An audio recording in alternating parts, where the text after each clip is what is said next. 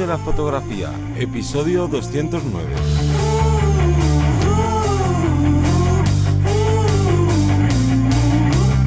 Bienvenido, bienvenida al podcast que te enseña a vivir de tu pasión, es decir, vivir de la fotografía, donde semana tras semana encontrarás todo lo que necesitas saber sobre el mundo de la fotografía como negocio, una parte de marketing, de posicionamiento online, un largo etcétera. Yo soy Teseo Ruiz y conmigo y contigo tenemos a Johnny Gómez. Muy buenas. El tema de hoy bueno, pues es el típico tema que todo el mundo quiere destacar, o que antiguamente yo creo que se ha ido poco a poco cambiando el tema de cuántos megapíxeles tiene mi cámara, que al principio era como súper importante hace años, que las marcas tiraban de eso de forma muy exagerada. Bueno, vamos a hablar de cuántos megapíxeles necesitamos a nivel profesional y para ello también vamos a desgranar los diferentes eh, puntos o posibilidades de entender para qué sirve eh, realmente los megapíxeles, porque necesito X para imprimir este tamaño, hacerlo otro. Entonces, bueno, hoy vamos a hablar extensamente sobre ello pero antes, antes que ya me estaba metiendo casi en el tema, vamos a hablar del call to action. Johnny, cuéntanos. Pues esta vez vamos a hablar de otro apartado que tenemos dentro de la academia, que son las consultorías, donde vas a poder eh, pues, ¿no? Eh, contratar una consultoría con nosotros en la que tenemos tres modelos diferentes dependiendo de tus necesidades y bueno, pues al final esto te sirve para evitar errores, porque muchas veces, claro, empezamos a trabajar, empezamos a trabajar, a crear nuestro negocio, o, o, si ya tienes el negocio, empiezas a hacer cosas y de repente llega un momento en el que dices, oye, no crezco más, quiero crecer más, o necesito empezar a crecer porque no tengo clientes, o quiero llegar a más clientes, y entonces, bueno, pues eh, con estas consultorías lo que hacemos es analizar cuál es tu caso, cuáles son tus debilidades, cómo hay que fortalecerlas, qué hay que cambiar en el modus operandi, tanto a nivel técnico, a nivel de marketing, que al final es donde más se suele flaquear. Y bueno, pues es una, es un método perfecto pues para darle un impulso rapidísimo, porque incluso muchas veces ves cosas, lees cosas por ahí y ni siquiera eres capaz de implementarlas bien o saber si eso que estás haciendo está teniendo algún resultado o si a lo mejor a otros les viene muy bien, pero en tu caso en particular no. Así que para todo esto y para mucho más sirven estas consultorías que las encuentras en vivirdelafotografía.es barra consultorías. Y vamos a empezar ya con el tema, ¿no? Eh, como decía, vamos a destacar estos primeros cuatro puntos para los que sirven realmente los, los megapíxeles. Primer punto clave que todo el mundo sabrá, imprimir a más tamaño. Claro, todo el mundo dice, no, no, yo es que quiero imprimir, eh, me gustaría o me encantaría imprimir esos tamaños y yo la primera duda es, aunque vamos a hablar al final del podcast, la referencia de megapíxel al tamaño real para que veáis si tenéis megapíxeles de sobra a nivel profesional. Pero claro, ¿cuántos y cuántas de los que nos estaréis escuchando habéis impreso realmente en un tamaño mayor a tamaño folio, ¿vale? Al DIN A4. Y porque muchas veces eh, tendemos a pensar eso, oye, me hace falta mayor cantidad porque me han dicho o he leído que, sí, que sí, que, que bueno, yo, en mi cámara tuviera 100 megapíxeles, podría imprimir a un tamaño de toda la pared de una cartelería de tal. Y digo, siempre digo lo mismo, vale, pero ¿qué tamaño estás imprimiendo a día de hoy? ¿Qué tamaño necesitas imprimir a nivel profesional? Porque a lo mejor resulta que tú no imprimes. Eres un profesional o vas a ser un profesional que vas a, dedicarte a algo en concreto. Y como digo, este de los cuatro puntos que vamos a destacar ahora, pues no te afecta de forma directa. Entonces, a lo mejor no hay que darle tanta importancia a esa parte de megapíxel. Claro, luego otro apartado que no digamos como de beneficios que te da el tener más megapíxeles es el poder reencuadrar, recortar después de haber hecho la foto de, uy, pues mira, me he dado cuenta, de, ¿no? Cuando estoy haciendo aquí la selección de fotografías o el revelado, me he dado cuenta que en esta foto puedo hacer un reencuadre en el que la composición me gusta más.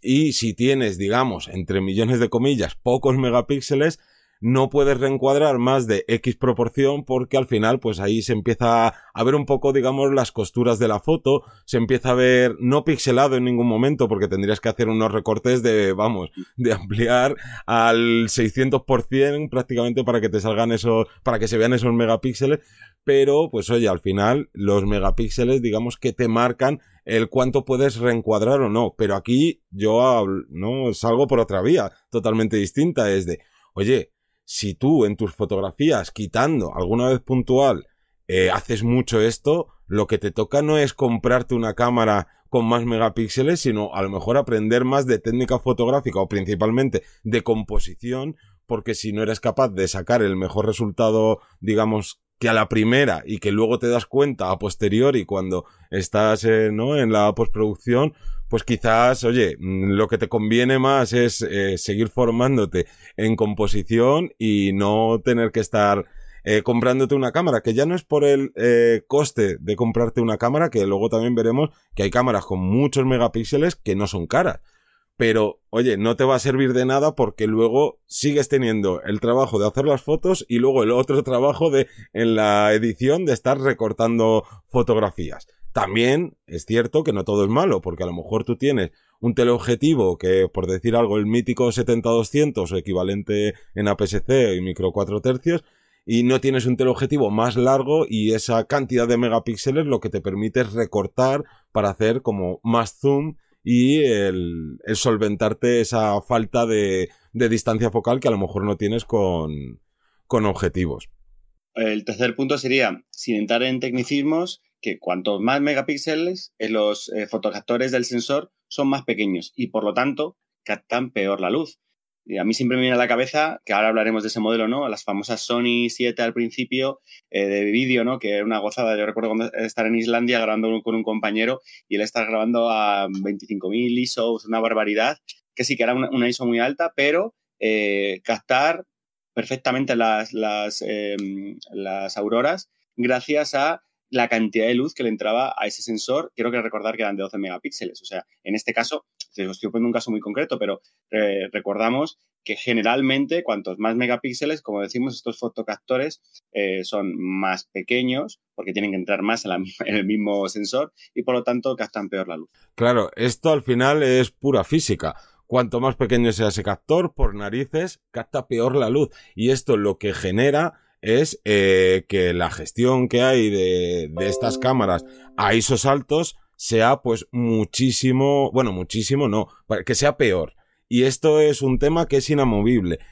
Pero es cierto que, ¿no? Y ahí entramos en por qué los fabricantes empiezan a meter una cantidad de megapíxeles que hasta hace bien poco no se utilizaban, y es porque los avances tecnológicos lo que han permitido es que eh, las cámaras con muchos megapíxeles, ¿no? Todo esto, en realidad hablamos de un mismo sensor, ¿no? De que un sensor full frame o APS-C, me da igual, a mismo tamaño de sensor, más megapíxeles, siempre te va a dar peor respuesta en, en ISOs altos.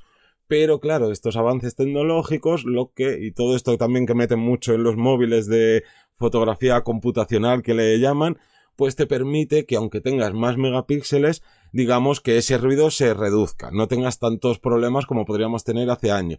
Pero aún así, a día de hoy, si tú coges, y ahí está el ejemplo perfecto de Sony, ya no estamos hablando de dos marcas distintas que pueden gestionar o pueden tener unos algoritmos de ruido diferentes y que uno sea mejor o peor, en una misma marca, tú coges eh, la Sony A7 IV con 24 megapíxeles y lo comparas con 12 y obviamente con 12 va a tener mucho menos ruido cuando subas el ISO que, que en cualquier otra. Entonces, esta es una de las razones, el, oye, ¿cómo podemos gestionar mejor esa, ese posible ruido, pues no, no nos importa tanto como pasaba hace muchos años y nos podemos permitir el subir la cantidad de megapíxeles. Y ya pasaríamos al siguiente bloque, que sería plantearnos por qué... No, perdón. Eh, yo quería, yo quería hablar de, de la parte de, de que muchas veces también lo que sucede es que es marketing. Y no hay que olvidar que aunque las cámaras las sacan pensando, en principio, siempre pensando en los profesionales, eh, quien le llena las sacas de dinero a las marcas al final son los aficionados por una sencilla razón. Hay más gente que no vive de la fotografía comprando cámaras que profesionales comprando cámaras. Entonces, habrá muchos aficionados que estén perfectamente informados sobre todo esto de los megapíxeles y demás, pero muchos que no, y entonces al final es muy fácil medir el de si una cámara tiene más megapíxeles tendrá más calidad. Y entonces también por eso le, le meten muchos megapíxeles, no solo pensando en bueno, es que esta cámara la estoy pensando para ese tanto por ciento de, de fotógrafas que necesitan imprimir en papel a unos tamaños gigantes, no sé qué, porque la realidad es lo que hablabas tú, Teseo, antes. ¿Cuánta gente profesional directamente no imprime nunca? Todas sus fotografías van en digital, o si imprimen, van a tamaños, digamos, eh, normales, ¿no? Pues a un 30 por 45 como muchísimo y temas así. Por lo que al final eso también es una, es una parte de, ese marketing. Y que también las marcas lo saben, o sea, lo saben, como bien dices tú, para sacar un dinero. También por eso sacan eh, cámaras cada, cada año. Tenemos la renovación de la renovación. Y luego también otra variante que a mí en este caso me parece también muy interesante, aunque al principio fue muy criticada, es que es adaptarse a, cada nicho. Recordamos, por ejemplo, Sony cuando sacaba la A7S, la A7 y la A7R. Claro, tenía que ir a, las comparativas, ¿no? A las reviews de esto tiene esta, este tiene tal, ¿y por qué no tengo uno que lo tiene todo? Bueno, pues porque físicamente eh, o no se quiere hacer o es imposible generalmente, porque pues, no puedes unos megapíxeles así de grandes y luego querer hacer otras mm, funcionalidades por otro lado. Entonces, como digo, eh, dependerá un poco de cada marca. Se empezó a hacer con las separaciones de la S tal. Eh, otras marcas no han cogido este relevo, pero porque han preferido eh, sacar de nuevo, pues, como Nikon, ¿no? La 5000, la 5100, la 5200, la 5300, con ese salto eh, que desde mi punto de vista no es nada diferenciador. Realmente se nota un salto a partir ya de, yo qué sé, pues de la 5000 a la 5400. Han pasado a lo mejor tres años. Ahí sí que hay un, un salto considerable. Entonces, bueno, hay que tener cuidado con que los fabricantes no nos terminen engañando, que al final, bueno, pues se lucran un poco de nosotros y, que les hagan todo el partido. Claro. Y entonces ahora sí que pasamos a este segundo, bueno, a este tercer bloque que es de, vale, pero ¿a qué tamaño puedo imprimir con X megapíxeles? Pues en este podcast no vamos a estar hablando de tecnicismos ni nada, pero vamos a poner un ejemplo real que es muy fácil de entender. Y es que mucha gente piensa que cuando tú doblas, por ejemplo, la cantidad de megapíxeles de una cámara a otra, lo que te va a permitir es eh, imprimir, ¿no? Ampliar una fotografía en papel al doble de tamaño. Pero esto no es real. Y vamos con un caso muy cercano, que es el de las Fuji de la serie XT, que hasta la, la, anterior, la última que salió, que es la XT4, tenía, y creo que en todas las XT1, XT2, XT3 y en esta penúltima XT4, tenían 24 megapíxeles su sensor APS-C. Y con esto, lo que te permite, si no en las condiciones más óptimas a 300 píxeles por pulgada, te permitiría un máximo de una impresión de 50 por 30 más o menos aproximadamente. Y aquí mucha gente incluso se puede llevar las manos a la cabeza. ¿Cómo? ¿Que con 24 megapíxeles solo esto? No, no, esto es a las condiciones óptimas. Luego tú puedes imprimir a mayor tamaño y claro, eh, normalmente cuando ves una fotografía, vamos a poner a 100 mm, por 50, ¿no? 100 centímetros por 50 centímetros, tú no te puedes pegar a la fotografía para verla. Para verla al final te alejas. Por lo tanto, esa pérdida de, digamos que de calidad de definición, no la aprecias. Entonces, se puede imprimir a más de este tamaño, pero en las condiciones más óptimas sería 50 por 30. Si los píxeles por pulgada los bajas a 200, que es lo que se hace muchas veces, esto sí que se te multiplica a casi llegar al borde largo a los 100 centímetros. Pero bueno, vamos a quedarnos con 24 megapíxeles 50 por 30 centímetros. Y ahora que ha sacado, han sacado los de Fuji, la XT5 que han aumentado los megapíxeles de la cámara a 40, que no es el doble, pero es bastante, se acerca bastante al doble, pues te permite, con todas estas condiciones óptimas, pasar de 50 por 30 a 65 por 43 eh, aproximadamente. Por tanto, obviamente puedes imprimir a más tamaño, pero esto no es una locura. O sea que esto también hay que tenerlo en cuenta, que muchas veces pensamos en abstracto con, bueno, es que claro, si tiene más megapíxeles voy a poder imprimir mucho más grande. Y es como, bueno, pues la realidad dice que tampoco en las condiciones óptimas tampoco es un salto aquí eh, increíble. Y esto también pues pasa un poco con a la hora de reencuadrar digitalmente. Sí, de hecho, em, estamos hablando de a nivel eh, papel, pero como bien dices tú, yo tengo más de un alumno, más de una alumna que son de los que hacen la foto, voy a ver si está nítida, y dan al más, 1, 2, 3, 4, 5, 6, a lo mejor es, un plano general de un modelo, uno, y se meten hasta que vean el ojo, entonces se acercan a la cara tanto que dicen, esto está desenfocado, esto no está nítido. Claro, tú ahí estás tirando de megapíxeles. Si tu cámara tuviera 100 megapíxeles, tú amplías y es una gozada. Llegas hasta el ojo para ver si está el foco. Bueno, que el foco se ve mucho antes. Yo siempre digo que tienes que ver la imagen al 100% en, la pantalla. Entonces, sería exactamente lo, mismo, pero en digital, para que no nos centremos a lo mejor tanto en el papel y que eh, entendamos que a nivel digital, si yo veo la imagen al 100%, con los, los megapíxeles que, que, consideré, en este caso, ¿vale? 24, los que sean, vale, pues yo estoy viendo esa ampliación al 100%, eso es, lo que tenemos que ver.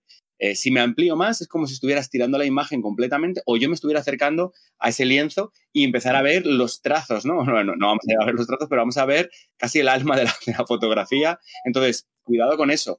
Eh, tanto en la ampliación a nivel eh, físico como a nivel digital. Tenemos que saber cuál es el 100%, quiere decirse, Generalmente, por ejemplo, para saber una idea, en Nikon es cuatro veces al, más, a la lupita, cuando estamos en el, en, el, eh, en el reproductor, ¿no? Viendo la, la, imagen. En cada cámara será una cantidad u otra. Pero cuidado con eso porque sí, ahí tenemos más megapíxeles, pero me vale para realmente acercarme más a lo que estoy viendo para asegurarme. Bueno, esto ya es un poco, porque también dependerá de la nitidez de la lente y demás. Pero bueno, es otro tema que yo creo que podríamos hablar en otro punto. Exacto, es algo que le podríamos pedir a los fabricantes de, oye, cuando puedes hacer zoom a la foto que has hecho, dime a cuánto no estoy viéndola, 100%, porque lo que dices tú, si te pasas al 300%, me da igual que tu cámara tenga 200 millones de píxeles, que siempre la vas a ver pues con poca nitidez, medio pixelada y demás. Pero bueno, últimos puntos, porque hasta aquí más o menos lo que entendemos es, oye, a día de hoy, el que haya más megapíxeles no va a haber un gran salto en las últimas, últimas cámaras por todos estos avances tecnológicos.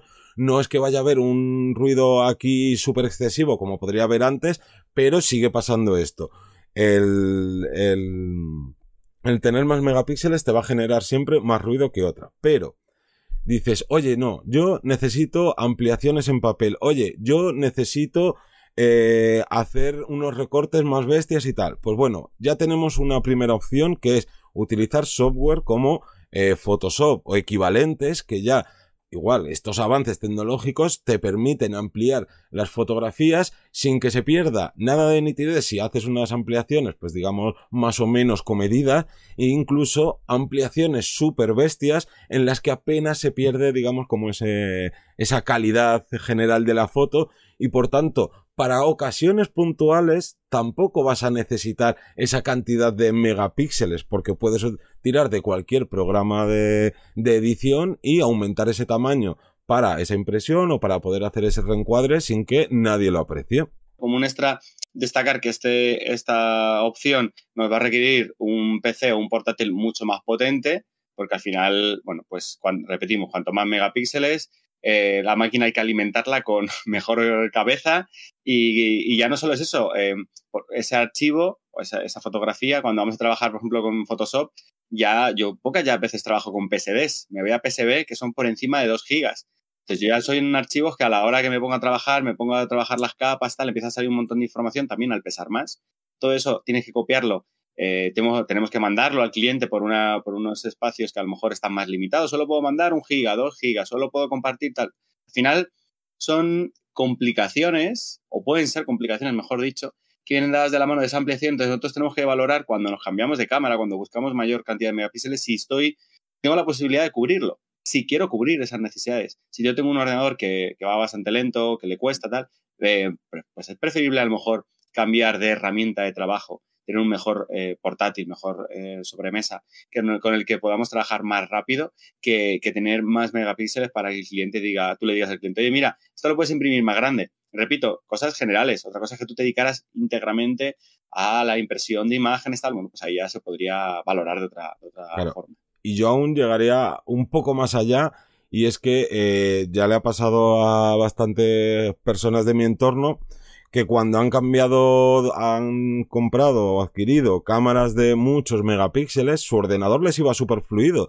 No tenían ordenadores potentes, le iba todo súper rápido y de repente cuando importan una sesión a Capture One o a Lightroom, de repente les tarda mucho más en importar, el pasar de fotografías no es inmediato, sino que cada vez que pasas la foto lo típico que aunque sea un medio segundo o un segundo de cargando, cargando, pues es eh, un proceso que te va a ralentizar en toda la postproducción de, de, esa sesión y ya sabemos que el tiempo es dinero y cuanto más tiempo estés trabajando con en el postprocesado, en realidad menos dinero estás ganando tú por una por mismo por un mismo encargo fotográfico. Así que yo mi recomendación es si estás pensando en adquirir eh, o en el futuro vas a adquirir una cámara que tenga muchos más megapíxeles, que haya un salto, a ver, si pasas de 20 a 24 pues si tu ordenador va muy fluido apenas se va a notar.